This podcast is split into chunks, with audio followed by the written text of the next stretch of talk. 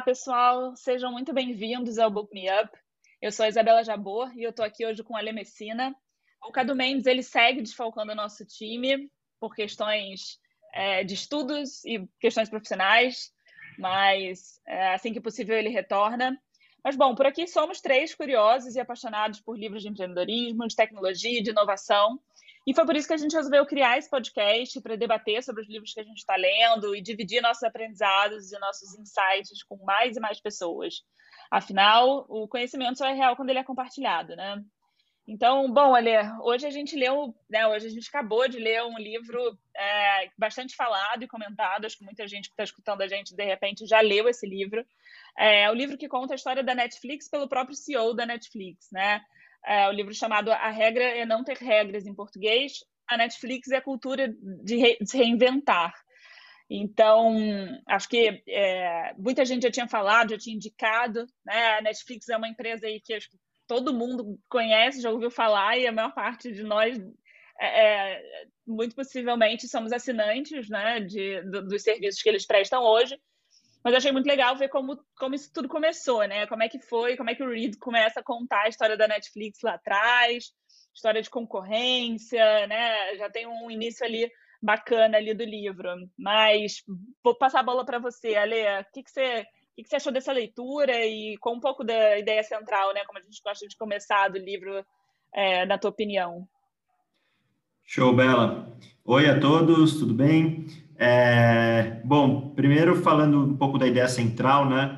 É, colocando em minhas palavras aqui, acho que a ideia central é apresentar a importância que a cultura tem para o sucesso de uma empresa e como ela precisa ser constantemente reforçada para se manter de pé, principalmente através dos exemplos de liderança, né? Então eles falam bastante o como é importante as lideranças demonstrarem aquela cultura, né? Tem algumas coisas que, a gente vai falar hoje, como por exemplo é, que lá não tem política de férias, as próprias pessoas é, tiram quantas elas, férias elas quiserem, né? E o próprio CEO, ele fala, eu tiro sempre 30 dias por ano, etc, e, e, e gosto de reforçar para todo mundo um, que eu tiro esses dias e que eu curti minhas férias, eu gosto de me expor aos feedbacks, que a gente vai falar aqui um pouco também, né? Então, é, e ele tenta constantemente fazendo reunião e reforçando com, com atos é, para que essa cultura seja propagada, né? E, e, como que isso foi o principal fator para é, a Netflix ser quem ela é hoje, né? Inclusive o, o, próprio fundador da Netflix teve uma empresa antes que, pelo fato de ter uma cultura totalmente diferente, não conseguiu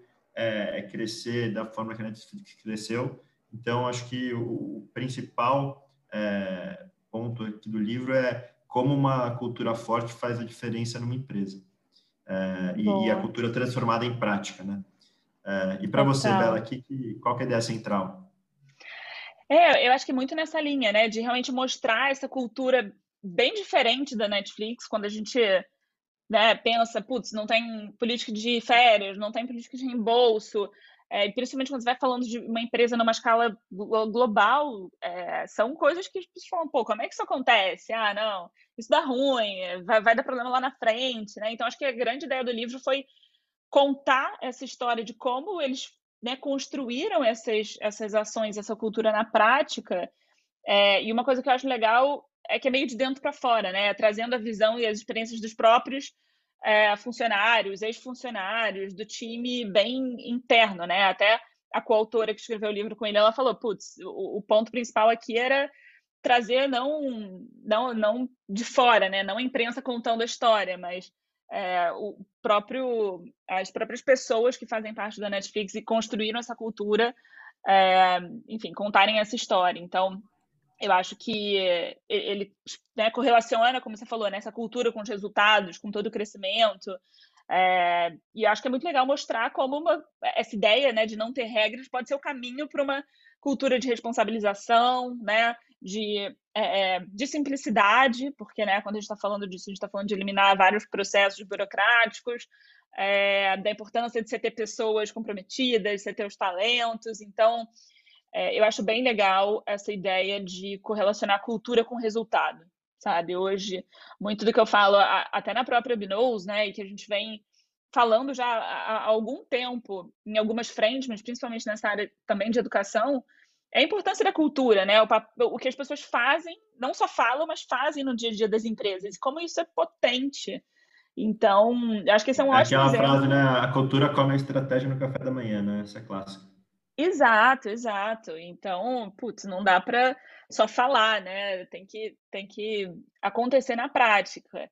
E, bom, e tem vários pontos interessantes aqui do livro, mas acho que essa é, é, é realmente ali a ideia central, né? Então, só para talvez começar aqui contando um pouquinho também essa história que eu não, não tinha. A gente escuta falar, né? Mas não tem tantas informações assim. Mas que ele traz logo de início, que eu achei interessante, foi o, o antes bom de ser uma plataforma de streaming, né? Não sei se todo mundo sabe, mas a Netflix era uma empresa de aluguel de DVDs, né? Você fazia o pedido e eles enviavam por correio. Então, é, basicamente era isso, né? E aí, muito na tentativa naquela época, quem era a grande empresa que dominava o mercado era a Blockbuster, né? Todo mundo possivelmente aí vai se recordar, talvez as pessoas mais novas é, não, não, nem, nem conhecer, né? não conheceram a Blockbuster, mas a galera da nossa idade e o pessoal mais velho vai se lembrar.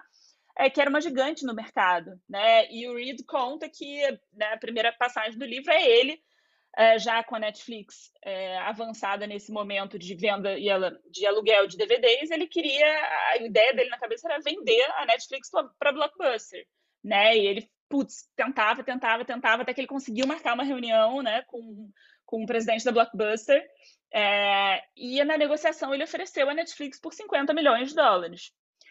E, bom, claramente, né, ele, ele esperava algo positivo e a resposta foi o quê? Negado, né, negado. O pessoal da Blockbuster falou que não, enfim, por deu lá suas, suas, suas argumentações. E fato é que tempos depois aí a gente já sabe o resultado da história. A Blockbuster ela entrou num processo de falência, né? Acabou-se o que era doce ali. E a Netflix bombou. A Netflix, né? É, assumiu aí um crescimento exponencial e é o que é hoje. E muito do que o, Reed conta né, nesse livro é que a cultura e o que aconteceu na Netflix depois disso foi fundamental para é, e responsável por esse sucesso e crescimento né, do negócio como um todo. Então, você trouxe o ponto da outra empresa dele. É, foi, é muito legal ver como ele comparou né, o que, que ele fez de errado numa empresa e o que, que ele não queria fazer na outra, né? Como é que ele começou a trazer formas diferentes de, de acontecer pontos que ele já sabia que pô, iam ser pontos críticos de outra empresa. Até me lembrou o último livro ali que a gente leu, Super Founders, né? Tá aí o, aquela, aquele dado de que você. Um, Já ter aberto um empresa antes aumenta muito Um dos pontos principais. Exato, exato. Você ter muito sucesso e construir uma empresa milionária. E de fato é isso aí, né? Então. Uhum. Mas bom, me fala um pouquinho, Ale, e você, o que, que você achou aí é, de, é, de pontos que chamaram atenção? É, eu acho legal esse exemplo que, que, que, você fala da empresa que ele teve antes e, e que, que ele mudou principalmente para Netflix. É, e aí, inclusive, é o que dá nome ao título do livro.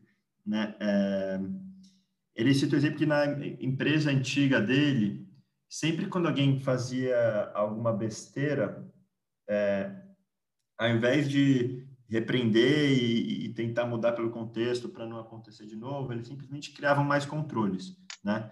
E, e, isso, à medida que a empresa ia crescendo, ia criando cada vez mais controles, mais controles, mais controles, a ponto de que praticamente tudo, todas, até as pequenas decisões precisavam chegar até o nível mais alto da, da hierarquia, e, e, com isso a empresa acaba se tornando extremamente lenta é, e, e, pouco inovadora, né? É, e, e, até desestimulante. As pessoas querem ter autonomia e ter liberdade para poder fazer aquilo que elas acreditam que é o certo para a empresa né? E aí, desde o começo da Netflix, ele já estava bem claro que ele não queria crescer é, colocando cada vez mais controles. Pelo contrário, ele queria crescer colocando cada vez menos controles. Ou seja, quanto maior eles ficavam, menos controle eles deveriam ter sobre, né, sobre a empresa. É, porque aí é o oposto, poder... geralmente, né? O que é geralmente oposto, nas é, empresas é, é o oposto. Exato, é, maior... é, é, bem contra-intuitivo, né? E aí ele só que para ele conseguir fazer isso, ele de fato tem que ter práticas que são contra-intuitivas, né? Uh, e aí são três coisas principais que ele cita no livro e ele vai reforçando né, a, a, a cada capítulo uh, que, que, que, permitem ele conseguir crescer uh, de forma acelerada sem ter mais controle. Né? As três coisas são é, aumente a densidade de talento, ou seja, tenham cada vez mais pessoas melhores. A segunda é estimular a sinceridade, que as pessoas sejam sinceras é, em tudo que elas fazem no trabalho e as informações sejam compartilhadas. E aí, com, ou seja, você tendo as melhores pessoas na sua empresa e elas sendo sinceras sobre tudo que está acontecendo, você pode remover os controles, porque aí você vai conseguir é, que essas pessoas tenham autonomia o suficiente e sejam boas o suficiente para tomar as melhores decisões, né? Então, alguém está ali no, todo dia ali vendo é, a, a, as etapas do processo, fazer, escolhendo qual é o filme para país tal, etc e tal, uh, acaba, e, e, sendo uma pessoa muito boa, né? Acaba tendo um poder de discernimento maior do que, eventualmente, o chefe do chefe do chefe, que praticamente não, não vê isso na prática, né? É, então, um, acho, que, é, acho que são esses três principais pontos que ele cita no livro que permitem eles é, terem essa cultura de, de, de, crescer com cada vez menos controle, que foi o, o grande diferencial para eles iterarem tanto o modelo de negócio à medida que a empresa é, foi crescendo, né? Um, e aí, bom, fala aí, Bela.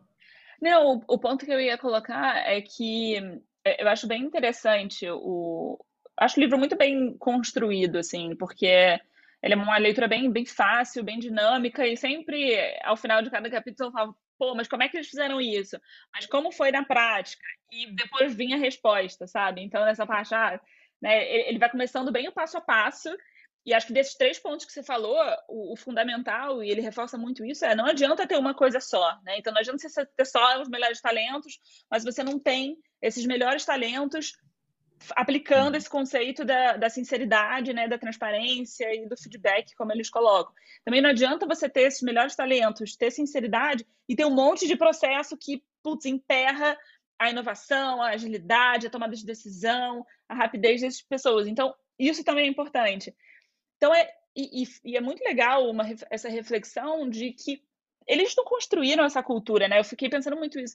Falei, cara, a Netflix está aí há um tempão. Assim, a gente está falando de né, 2000 e, e pouquinho que, que né, de, de blockbuster Sim. de 2003, sei lá, alguma coisa ali bem, bem já, já tem, vai, quase 20 anos. Então, é, é uma, algo que realmente se constrói com tempo, mas com consistência e um, um degrau, sabe, me deu a sensação de que um degrau por vez. Então, putz, uhum. conquistamos isso. Então, legal, agora a gente precisa disso aqui pô, e óbvio que no meio desse caminho vão ter falhas, vai ter gente que, né, conta alguns exemplos, gente que não se adaptou, que não deu certo, mas às vezes eu, eu encontro muitas empresas que né, querem fazer uma transformação de ontem para hoje, né, e cara, não é assim, porque você está falando de comportamento, você está falando de pessoas, né, você está falando de, de, de, de uma mudança que não é de uma hora para outra, então é, eu acho que esses três pontos também, a importância deles serem conjuntos, né? Eles acontecerem é, é, não ao mesmo tempo, mas de uma forma sequencial ali, né? Os três Sim. pilares são importantes para esse resultado deles. É, até fazendo uma, uma referência, analogia aqui ao o livro Homo Sapiens, né? Que ele, ele enxerga a empresa como um contrato social, né? É, então, no fundo, se você tem um contrato social de todas as pessoas que já estão acostumadas a fazer as, as coisas de uma certa forma, você quer mudar esse contrato social, a forma delas agirem, modelo de negócio, tudo, é, de fato é uma coisa que tem que ser trabalhada aos poucos, né? É, e aí, entre os três principais pontos, né, uma coisa que eu, vamos falar, acho que agora um pouco aqui dessa parte de, de densidade de talentos, né? Um, que, que, que ele, ele conta uma, uma história muito legal. O que, que significa essa densidade de talento? De fato, você ter as melhores pessoas no seu time, né? É, e aí, e você pagar o maior salário do mercado para elas. E aí isso é um pouco contra-intuitivo, né? Porque normalmente as pessoas querem ter as melhores pessoas, mas não necessariamente pagando o melhor, querem só vender o sonho e, e coisa do tipo, né? É, então, é, eles falam aqui o, o porquê que é importante você pagar os melhores salários para manter as, as pessoas é, dentro da sua empresa, inclusive quando concorrentes vão oferecer vaga de emprego para as pessoas que trabalham no Netflix, eles estimulam as pessoas a irem fazer essas entrevistas para saber quanto que estão oferecendo, ou seja, quanto que a pessoa está valendo no mercado. Se oferecerem um salário melhor para elas, eles vão lá e cobrem. Eles querem estar sempre oferecendo o melhor salário do mercado para aquelas pessoas, né? E aí, eles, eles citam um exemplo do porquê disso, é, que é, é, o exemplo do Rockstar, que ele fala, que eles fizeram um teste com, com 10 programadores de um nível meio semelhante, que estavam saindo da faculdade e tal, né? E deram alguns desafios lá. É, e aí eles estavam esperando que o melhor desses programadores fosse duas a três vezes, no máximo, melhor do que os piores, né? E eles viram que, na verdade, essa diferença foi de quase 25 vezes, né? Ou seja, o melhor programador entre os 10 era em torno de 25 vezes melhor é, do que o, os piores, né? Um, e, e, em termos de depurar, de executar programa e etc.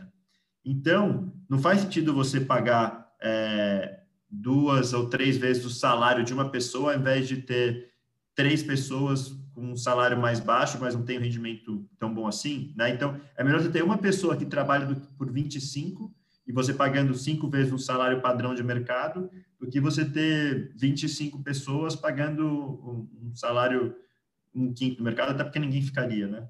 Então, é muito legal isso que ele dá de exemplo do porquê que é importante você pagar o máximo que você der para ter as melhores pessoas. Enfim, fala aí, Bela, o que mais você viu de, dessa parte de talento que te chamou a atenção?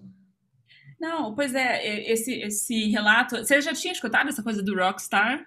Nunca tinha ouvido falar, achei muito legal. Não, é também, assim, não que putz, tinha sido né, um experimento de fato, analisado, e depois ele até fala que eles levaram isso para o MIT, fizeram também um, um, experimento ali, né, com, com uhum. alguns alunos do campus e com tal. e, alunos, né? é, e os resultados foram muito similares. Então, o ponto que ele traz, acho que se aplica a outras é, profissões, e principalmente, como ele fala, né, outras profissões criativas. Então, pô, quando você está falando de algumas alguns é, cargos mais operacionais, existe uma variação, claro, em termos de, pô, você pegar uma pessoa com mais experiência, mais sênior, é, ou com né, determinadas habilidades ali para, né, ele dá um exemplo, pô, sei lá, mecânico, ou então até mesmo...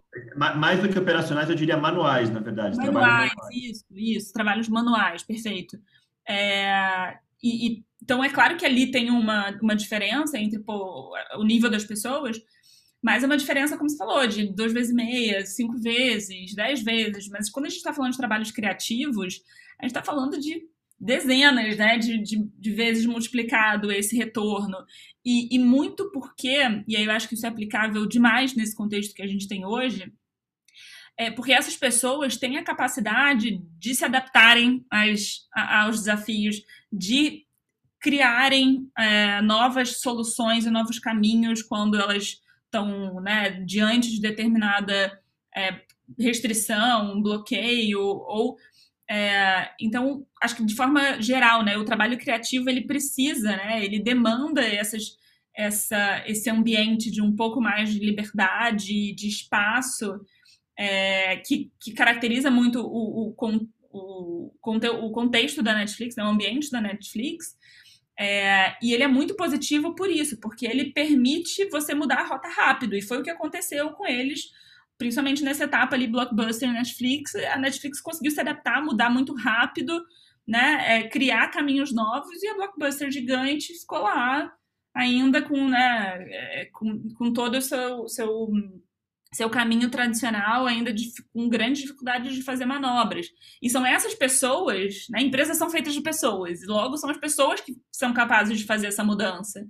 É, então, é esse contexto de ter sempre né, talentos, muitos talentos, alta densidade de talentos, mas de pagar por esses talentos o preço que eles realmente valem num momento desse, né? É, eu achei bem interessante essa, essa visão. Ele faz a comparação com bônus, né? Geralmente, o, o que é muito hum, encontrado no mercado é você pagar um salário ok, mas pagar uma bonificação muito alta. É, e aí ele fala, cara, não, não tem bônus na Netflix, né? Ou você paga realmente um salário muito grande, porque a pessoa vai estar tá ali para ganhar aquele. É, é, não só para ganhar aquele salário, né? Mas, claro, para ganhar o salário, mas para enfrentar todo aquele desafio é, pessoas boas motivam pessoas boas, então ele fala que isso também atrai, né? O fato de você ter pessoas talentosas na sua equipe é um, um, um poder de atração para recrutamento, né? As pessoas querem trabalhar com pessoas boas. É, então, o, o, e por, tem um outro lado também que ele fala, só que também não dá para ser pessoas boas que são arrogantes, né? Aquelas pessoas que também não escutam e que não vão conseguir aplicar os outros princípios que ele fala, né? De, de ser transparente, de saber ouvir, de saber falar.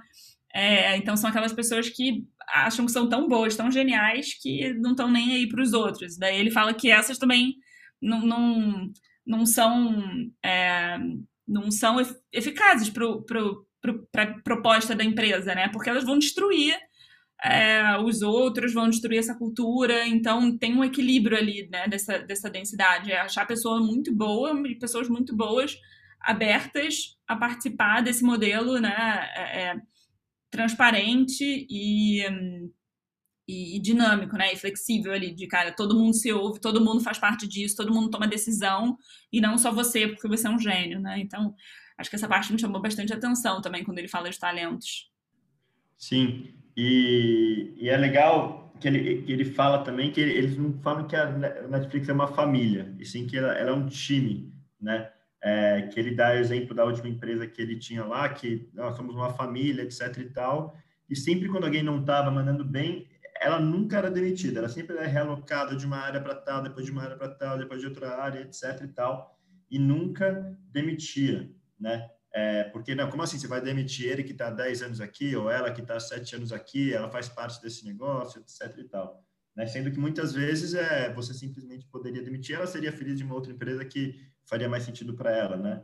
É, e aí, com, com, um time, não. Com um time, na verdade, você está sempre substituindo os jogadores quando ele não está na sua mais alta performance, e é isso, faz parte do, do jogo, né? Então, eles se encaram mais como time do que, do que como família. É, e aí, outra coisa também, né, Bela, vendo aqui nesse segundo uh, ponto, que é a estimular a sinceridade, né? É, é uma coisa muito legal, uma cultura muito forte que eles têm lá de feedback, né? E, e, e acho que você deve ter lembrado também da nossa época aí de, de empresa júnior, enfim. Muito. Talvez aí, eu e a Bela, a gente trabalhou junto na, na empresa júnior da, da Book Hill e a gente tinha também essa cultura de feedback que, que crescia muito, né? Que, que fazia a gente crescer muito.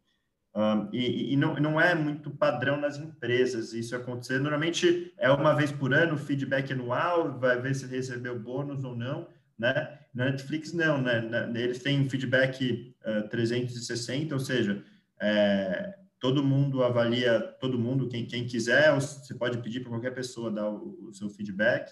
É, não tem nota de 1 a 5, são, são sempre é, é aquilo que você deve continuar fazendo, aquilo que você deve parar de fazer e aquilo que você deve passar a fazer. São essas três principais coisas, né? É, e eles têm uma, uma cultura também que era muito parecida que a gente fazia na empresa Júnior também, que é, é o de feedback é, ao vivo. Então, uma vez por ano, eles se reúnem lá, entre 8 a 12 pessoas, e todas vão falando sobre todas ao vivo ali, é, com, né, falando do, desse, dessas quatro, três coisas aí, que tem que continuar, tem que parar e tem que começar a fazer.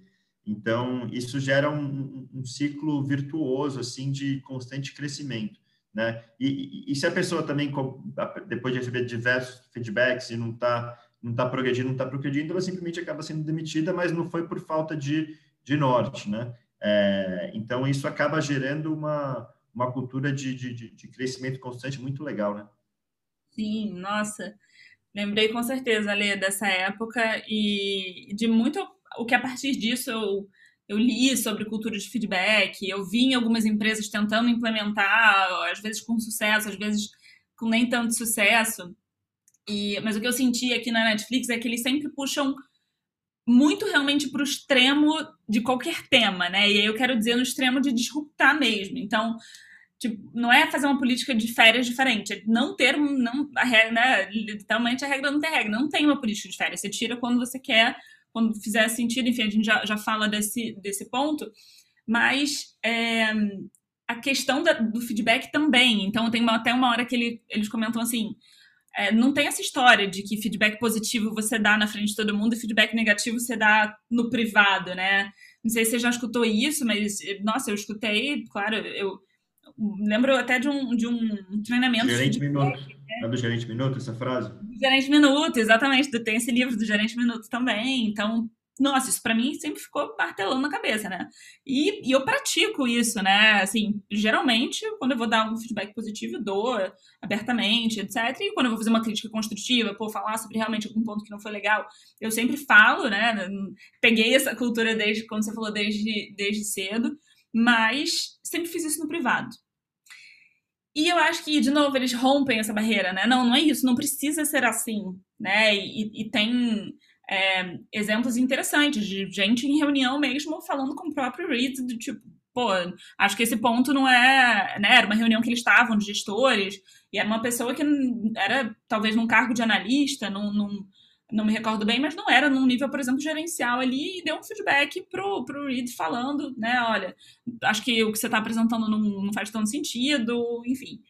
É, na frente de todo mundo, e putz, no final o Reed virou para ele e falou, cara, deu um tapa nas costas e falou, ótimo ponto, não tinha pensado sobre esse lado, né, desse ponto de vista. Então, é, é, uma, é algo realmente muito aberto, muito transparente e com muita sinceridade, que também precisa de uma certa maturidade como time, como equipe, e por isso a densidade, você ter pessoas talentosas e que estão, né, é, é, vão conseguir absorver isso e de fato melhorar, é, é, crucial, né? Mas eu, eu fiquei pensando muito nisso, em como tudo eles levam para o extremo, até o feedback é aberto e, e tá tudo certo, tá tudo bem, é assim que tem que ser estimulado, né? E, e só o último ponto que desse, desse, pelo menos do meu lado, desse, desse tema, que é aquela visão que eles trazem que, assim, você não falar, é, você está prejudicando a empresa, né? Se você não der feedback construtivo a uma pessoa, não só para ela, claro, que está privando ela de uma possível melhoria, mas você está fazendo mal para a empresa, né? Então, acho que é uma visão é, muito disso, de uma autoconsciência. Às vezes a gente fica, falo ou não falo, falo ou não falo. Né? No limite, a gente tem que pensar assim, é um presente, né, para a pessoa e para a empresa como um todo. É muito bom. Esse, esse, esses, todos os lances que ele falam de feedback, né, eu acho muito incrível, assim, esse, tanto isso como cultura, quanto os resultados que isso pode ter, né? você falando aí é, agora dessa questão de é, fazer bem para a empresa, a política de gastos, né? Que eles tiraram o, o limite de, de, né, de, você ter que reportar todos os gastos lá para cima. No fundo, você tem um orçamento para o seu setor é, para determinado ano e você vai usar da forma que fizer sentido, né? Você não precisa ficar pedindo autorização toda hora. É, e aí, no começo, quando eles fizeram isso pela primeira vez, é, o, eles falaram assim, ó, gaste de, do, como você gastaria para você mesmo na sua vida pessoal, né? E aí tiveram alguns é, casos em que as pessoas iam jantar, sair para comer e encher a cara, bebiam, pediam super vinho e tal, não sei o quê, porque eventualmente é o que eles gastavam na vida pessoal deles, né? E aí depois eles chegaram e, e, e mudou a política para você haja em prol da Netflix, da Netflix, né? E aí, a partir de então, que eles mudaram esse lema de haja do que você faria para você mesmo, para você agir em prol da Netflix, as pessoas começaram a ter muito mais centro de responsabilidade para para gastar com o que realmente precisava, sabe? E, inclusive, é, isso acaba até gastando menos do que no caso em que você já tem uma política fixa, de, que eles trazem de outras empresas, que é você pode gastar até, sei lá, 70 reais nesse jantar e uma ou duas bebidas alcoólicas, né? Porque você, sem, você se sente incentivado a gastar o máximo que deram para você. Aí, só que se você falar, age em, torno de, em prol da Netflix, você pode é, gastar menos ainda, que foi o que eles provaram lá no, no exemplo que eles deram, né? É, então, isso foi muito legal também. E, e da política de férias lá, o que, que você achou, Bela, que, que eles falaram? Cara, Deixa eu só fazer um ponto sobre essa política de reembolso, né, de despesas, que para mim também é muito crucial nessa ideia de, ai, que ideia legal, mas como é que a gente implementa, né? É, que ele fala do, do, do, de fazer a gestão por contexto e não gestão por controle. É, então, né, o que a Netflix aplica com todo esse, essa, esse fato de não ter regras, e especificamente nesse caso da política de reembolso, é, não adianta só virar para os seus gestores e para o seu time e falar, olha só, não tem regra, você age de acordo com, teu, né, com os teus próprios interesses, ou até mesmo, como eles chegaram à conclusão, haja de acordo com os interesses da Netflix, né, age em prol da Netflix.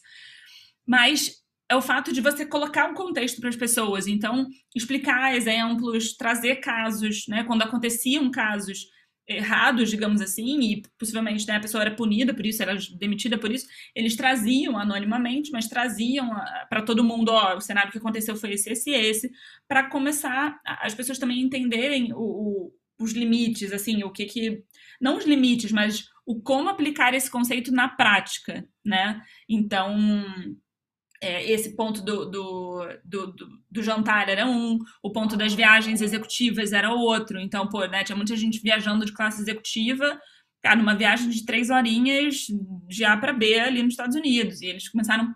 Você, você, né, acha que faz sentido, né? Isso faz sentido para Netflix?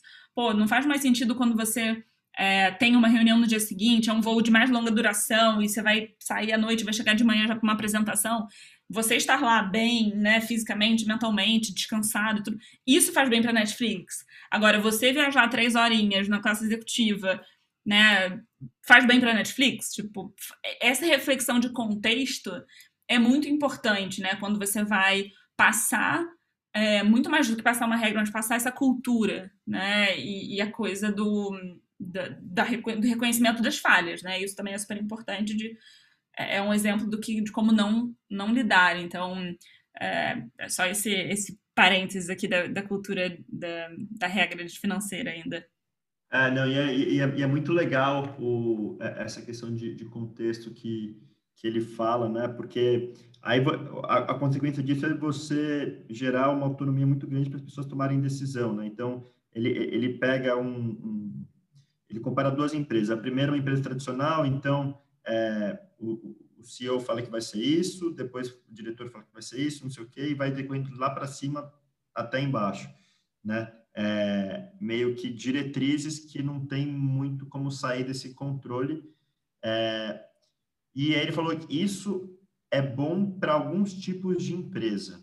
Por exemplo, empresas que têm que são uma fábrica que você tem que construir, fazer sempre o mesmo produto e não pode ter erro é, né, na produção, né? ou empresas que você tem alto risco é, de perder vida de alguém, sei lá, uma, uma, uma Vale, por exemplo, né? É, empresas que têm um perfil de, de, de produção operacional, né? De fato, é importante você ter um, um controle né, top-down para seguir toda, toda a regrinha e erro zero.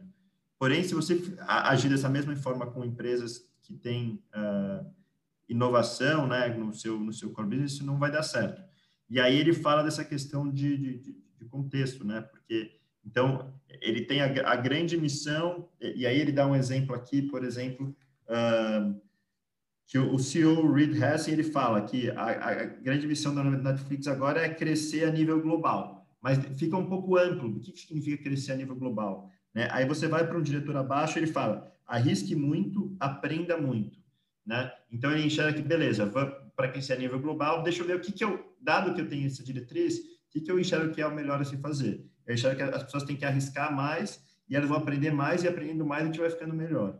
Né? E a pessoa logo abaixo dessa trouxe um exemplo mais baixo, que é traga abrigo de gelos e choupanos de barro para Bangkok, né? que é, são os exemplos mais é, de, de uma das cidades lá que eles estavam vendo que eles queriam crescer. É, como é que você faz, estimula as crianças a assistirem filmes de outros países e tal. Então, ela começou a interpretar o Arrisque Muito, Aprenda Muito a partir desse contexto de, de, de testar de outras nacionalidades para o tipo das pessoas que tem lá. A pessoa, logo embaixo dela, falou assim, beleza, vamos testar, a gente vai testar essas coisas diferentes com animação, vamos apostar na alta qualidade, porque é, se você pegar um filme de uma é, de um outro país, vai ter legenda e criança normalmente não gosta de legenda. Mas se você pegar uma animação e for de alta qualidade, você pode simplesmente dublar e criança gosta, né? E aí o, o cara mais embaixo que é o líder do projeto, ele autoriza o Pequeno Poderoso Bem, que é um filme específico lá, dado o contexto que ele tem da animação com qualidade, que essa, que essa pessoa tem o contexto do traga abrigos e gelo de Chopanas para Bangkok, e o outro de arrisque muito, aprenda muito, e outro de cresça a nível global. Então, esse é um exemplo bem prático de como eles aplicam é, essa, essa noção de, de contexto na prática. Né? Então, você dá, dá uma ideia geral de onde você quer chegar e deixa a pessoa que é mais responsável e, e que é a melhor do mercado, que está lá na Netflix, tomar a decisão do que deve ser feito. Né? Realmente é, é, é, é, sem dúvida, a melhor forma de, de, de, de, de crescer uma empresa que tem como inovação é, o seu core business, dado que você tem as melhores pessoas e que elas sejam sinceras entre elas, porque não adianta você dar essa liberdade de contexto se você tem umas pessoas médias que elas não vão tomar boas decisões, ou se elas estão escondendo informação também é, e não estão sendo sinceras, porque daí elas não vão tomar decisões baseadas no contexto por um todo, né? E sim uma parte do contexto e acaba não sendo a melhor decisão. Então, se elas são as melhores do mundo e tem, e tem todas as informações do mundo do contexto, não tem por que ela ter uma decisão ruim, né? Exato. Muito bom, ótimo, ótimo ponto, ótimo exemplo, Lê. E, bom, e só para também fechar esse assunto financeiro, não é que também, galera que está escutando, quem já leu sabe, né? É, não é que eles não têm controle nenhum, é que o controle é, é mínimo, né? Podem ter duas, duas formas de controle, ou é, tem um controle da auditoria, que, né, com uma amostra ali das pessoas, eles, a área financeira faz uma auditoria, é, mas, de novo, pega 10% da população da empresa e pode ser que você caia nessa auditoria ou pode ser que não, ou o teu, o teu gestor pode ter ali, ele tem, né, ele recebe o, o, extrato, digamos, dos gastos e, as pessoas, e pode avaliar, né, olhar mês a mês, fazer esse controle por ali com você é, e combinar o jogo, né, mas, então, assim, também não é que não, não tem absolutamente nada, mas é muito mais pela responsabilização e esse senso, né, de pertencimento do que qualquer outra política. Mas vamos embora, vamos, vamos caminhar aqui, que tem muito papo, tem coisa né, para a gente falar ainda. Acho que talvez como um dos últimos pontos, antes da gente entrar aqui na reta final ali, é férias, né? Essa bem, a famosa não política de férias, que foi, acho que talvez a primeira que ele implementou, né, dessa linha de uhum. redução de processos e controles. É, eu já vou falar que o ponto mais incrível que eu acho sobre essa política de férias, de tudo que eles, que eles falam, é a importância do papel dos líderes tirando grandes férias, longas férias. Né? Então, é, é, é naquela linha. Também não adianta você tirar tudo e, pô, quem está ali na liderança, na, na, como exemplo da empresa, é, não, não fazer, né? Tirar pouco, porque isso dá é aquilo. Não é só o que a gente fala, não é só o que está escrito, na, seja no papel, seja na parede, ou o que as pessoas falam, ah, não, pode tirar férias quantas vezes você quiser, não precisa pedir e tal mas é o que as pessoas fazem. Então, se os líderes não fazem aquilo, as pessoas vão se sentir intimidadas, não vão fazer, vão né, acabar. E isso acabou acontecendo em alguns departamentos, é, né, com algumas pessoas que não se, não se adequaram ali a, a essa, a, essa, a esse novo formato. É, e aí precisa, precisa ser ajustado. Né? Então, para mim, isso ficou muito marcado na política de não ter férias. Né? E aí contextualizando aqui, o lance é: você pode tirar os dias, quantos dias forem, quando for, desde que, aí a semelhança da ideia da, da parte financeira, desde que isso seja uma boa decisão também para a empresa, né? Então, desde que você não prejudique teu time e, e enfim, e tuas, tuas entregas, mas é, a parte do líder, do líder tirar, da importância do líder tirar, me, me chamou muita atenção nesse, nesse nessa perspectiva né, de, de férias. Bom, para a gente fechar, é... Ale, vamos para o nosso bate-bola aqui? Acho que é importante a gente fazer uma reta final breve, para já falar também em breve do nosso próximo livro. Mas antes disso, conta aqui, na sua opinião, para quem você acha que é esse livro? Quem deveria ler? É, é, então, acho que esse livro é para empreendedores que estão começando a empresa para já, desde o dia um, começarem é, a, a, estabelecer uma cultura muito semelhante à da Netflix, principalmente se for negócio baseado em, em inovação, né? Então, são pessoas que estão criando o seu negócio e para pessoas que já trabalham né, em ambiente corporativo de empresas que precisam de inovação também, para começar a instigar que esse tipo de cultura seja mais presente, né? É, ou seja, trazer cada vez as melhores pessoas, pagando os melhores salários, é, você sendo cada vez mais sincero, não querer agradar o chefe, que eles falam muito, né? Se você discorda com uma coisa, você tem que falar sobre ela. É, se você tiver um feedback para dar para uma pessoa, você tem que dar. É, inclusive, só falar uma coisa rápida, Beto, tem uma coisa legal que ele cita no livro também, que as informações é, financeiras da empresa, antes de irem a mercado, elas sempre são passadas para os funcionários é, para, enfim, por uma questão de confiança mesmo, né? E se, e se alguém divulgar isso para algum amigo, não sei o que, ela pode ser presa. Ele fala, mas tudo bem, se a pessoa divulgar isso, ela pode ser presa, ela vai sofrer as consequências. Então, eles liberam essa informação também. É mais uma coisa da cultura deles de sinceridade. Né?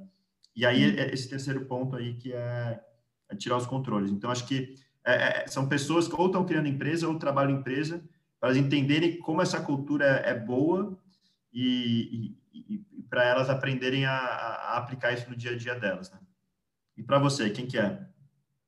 Cara, acho que é sem tirar nem pôr, eu tô. É, pensei no mesmo público, né? Ali, principalmente, só reforçaria no segundo público empresas que estão buscando fazer essa transformação cultural, essa transformação digital, né? Que a gente vem falando muito com essas novas mudanças de contexto, tecnologia, de mercado de trabalho, eu acho que é fundamental, sabe? Para abrir a cabeça, para ver o que é possível. É claro que a gente está falando de Brasil, tem legislação, enfim, tem várias questões, mas fato é que, né, muito possivelmente dá para fazer algo, algo diferente, né? E aí é pensar como tropicalizar esses, esses, essas ideias, essas, essas boas práticas. Mas legal. E o que, que marcou um pouco aí, de repente, você citar duas ou três coisas que marcaram, né, marcaram tua forma de agir, tua forma de pensar, o que, que fica daqui para frente? Então, acho que tem, tem, tem muitas coisas que, que acabaram marcando, né? Acho que a principal delas que eu, que, que eu achei é, é, é a forma como eles tratam a questão da transparência, de sempre ser sincero e verdadeiro, né? De forma construtiva, através do mantra que eles falam, estimula a sinceridade, né? É, isso me fez ter mais vontade de, de expor o que eu penso, assim. Eu, eu já sou uma pessoa que, que, que, que falo normalmente quando eu discordo, quando eu não concordo, não, não costumo guardar muito para mim, mas me reforçou que tem que ser mais ainda, sabe? Se você, se algo não tá bom do jeito que você imagina que, que deveria estar, não hesite em falar. Acho que isso me reforçou mais ainda a, a, a agir de acordo com aquilo que eu acredito que é certo, sabe? É, isso eventualmente pode ser meio chato na hora para quem está ouvindo, né? Pode desagradar a curto prazo, mas se de fato aquilo que eu for propor for melhor mesmo, a longo prazo pode acabar sendo bom. Né? Então, acho que essa questão de, de ser sincero, do, do feedback, é, de não querer agradar o chefe, né, no, no, bom sentido, você tem que fazer aquilo que achar que é o melhor a ser feito, é, foi uma coisa que me mudou aqui, assim, me reforçou a minha forma de agir. E para você, o que, que marcou a sua forma de agir, Bela? Nossa, Ali, o primeiro ponto foi exatamente esse. Juro para você. e até é. me fez lembrar uma vez. É, é bom a gente está combinando aqui. Pô. É, que tá, que tá no script aqui. Cara, não, e, e, me fez lembrar até uma vez que eu recebi um feedback de um chefe meu antigo. É, ele falou assim: Ah, um ponto. Tava falando pontos positivos, né? Você não respeita a hierarquia. Eu falei, ferrou. Pra usar aqui, não, falar um palavrão. Eu falei, eu não respeito a hierarquia, cara. Tipo, acabou, né? Tá me dando aqui um esporro. Mas ele quis dizer nessa forma positiva, de assim, independente de quem é a hierarquia, se sou eu, se o teu gerente, se o teu diretor, o presidente da empresa, tipo, você fala, você se coloca, você coloca o teu ponto, tua crítica, enfim. Então, me fez lembrar um pouco isso, mas com certeza ser mais aberta, né? Como eu falei, eu ainda tenho a ideia de, pô, vou fazer uma crítica, vou fazer uma crítica no one-on-one -on -one ali, mas às vezes, né, transformando isso numa cultura, você pode fazer isso de forma aberta com certeza. Então, esse é um ponto. E, e, um segundo ponto sobre a política de férias que para mim ficou muito marcado, e acho que eu vou ficar pensando nisso, e muito possivelmente, quem sabe, fazer isso diferente aqui na Binous, é essa forma de enxergar as férias não como algo que, você, que seja um benefício ligado a um regime de contratação que você possa tirar ali em teu benefício, mas, cara, é uma forma de você organizar a tua vida melhor, sabe? Assim, como é que você organiza a tua vida, não só descansa naqueles períodos, mas como é que você distribui uma coisa, sabe, é, que faça sentido como, como é, é, organização e não só como escape, né? Preciso parar, senão eu vou pirar. Então, acho que isso são pontos que me marcaram aqui. Bom, e agora vamos para a parte que vamos ter que pensar naquela camisa, tá? né? Sem pensar em vestido, Ale, vamos pensar em camisa. Qual a frase que você colocaria numa camiseta? Boa. É, hoje vai ser camiseta mesmo, não vai precisar de vestido, não. Ela é bem sucinta a frase. É, é o que ele fala no final, que isso é jazz e não é uma sinfonia. É um exemplo que, que ele cita de como ele enxerga é, a, a, gestão da Netflix de uma forma bem sucinta, né? Então, o jazz você tem um norte principal que você dá, mas você dá a possibilidade das pessoas também é, improvisarem e fazerem né, uma coisa é, que seja nova, autêntica e que no final fica muito bonito, né? É, diferente do não que numa orquestra também, né, uma sinfonia não seja bonita também, mas a sinfonia é mais previsível, né? É, o, o, jazz ele não é tão previsível. Você tem ali as escalas, você tem aqui um pouco o norte da música principal, mas tem muita coisa que é improvisada lá na hora e no final fica lindo, né? Então, é, é enxergar as empresas que têm como, como base a inovação como uma banda de jazz ao invés de, de uma, uma orquestra sinfônica. E para você, Bela, o que você colocaria aí na, na camiseta ou no vestido? Nossa, eu colocaria na camiseta, e eu acho que a explicação é um pouco de tudo que a gente já veio falando, que é a parte que ele fala, como líderes, o que dizemos é apenas metade da equação. Então, falando de cultura, não é só falar, né? A gente precisa fazer. Então, tem, temos que sempre lembrar isso, principalmente é, como líderes, a gente tem que fazer essa equação completa, senão não tem cultura, não tem né, estratégia, como você falou, né? Não tem estratégia que vá para frente sem essa cultura forte. Bom, e agora, reta final, vamos falar do nosso próximo livro? É, conta pra Boa. gente.